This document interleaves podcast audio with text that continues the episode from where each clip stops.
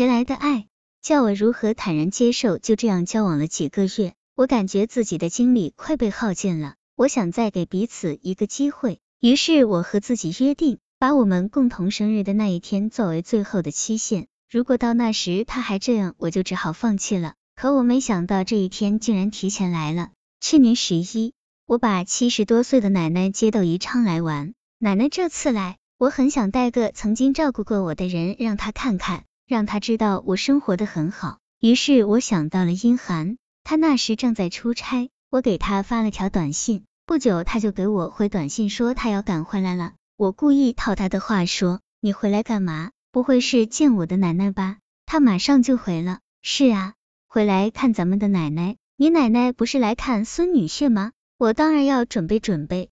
看到这句话，我心里顿时百感交集。我想，我和他的关系终于可以明确了，我要的幸福真的来了。殷寒回来的第二天给我电话，说晚上请我和奶奶吃饭，下午还要带我们出去玩。我兴奋极了，一整天都在期待见面的时刻。我想奶奶看见殷寒也会喜欢他吧。从那天下午开始。我就和奶奶在江边等他，可是我们等了四五个小时，他都没来，也没联系我。我给他发短信，他也不回。就这样，我们一直等到晚上七点多，他还是没有出现。我的心就这样一步步由失望走向了绝望。我编了个幌子，带奶奶出去吃饭。可天知道那天我是怎么把饭一粒粒咽下去的。回家时，我又给殷寒发了条短信。八点多时，他终于回了一句话：我在外面。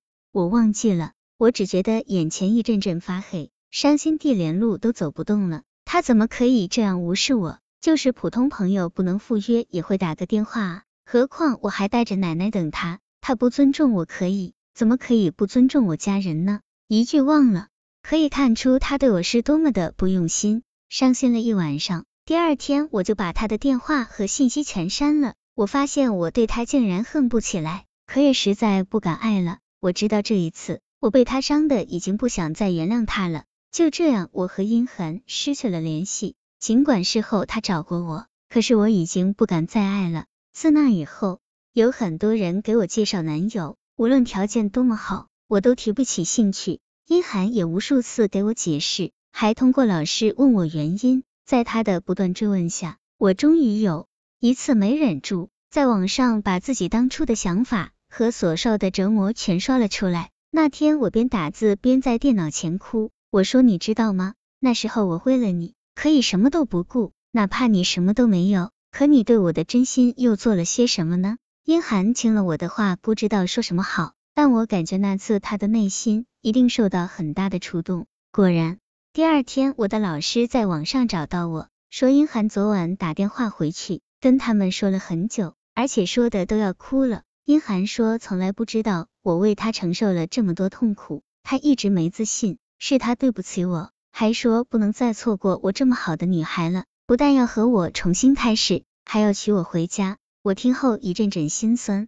为什么这一切来的这么迟？我不敢再贸然答应什么，我实在是怕了。转眼到了我的生日，殷寒说要和我一起过，想到曾经许下的最后期限，我最终还是答应了他。我跑了很多地方，花了几百元钱给他买了个钱包。虽然我工资不高，可买礼物时我却很高兴。第一次发现，原来为自己喜欢的人挑礼物是件很幸福的事。生日那天中午，我站在路口等殷寒，等了许久，一大捧玫瑰花突然出现在我面前，是殷寒。那一刻，我惊讶的无所适从，眼泪一点点浸湿了眼眶。我承认。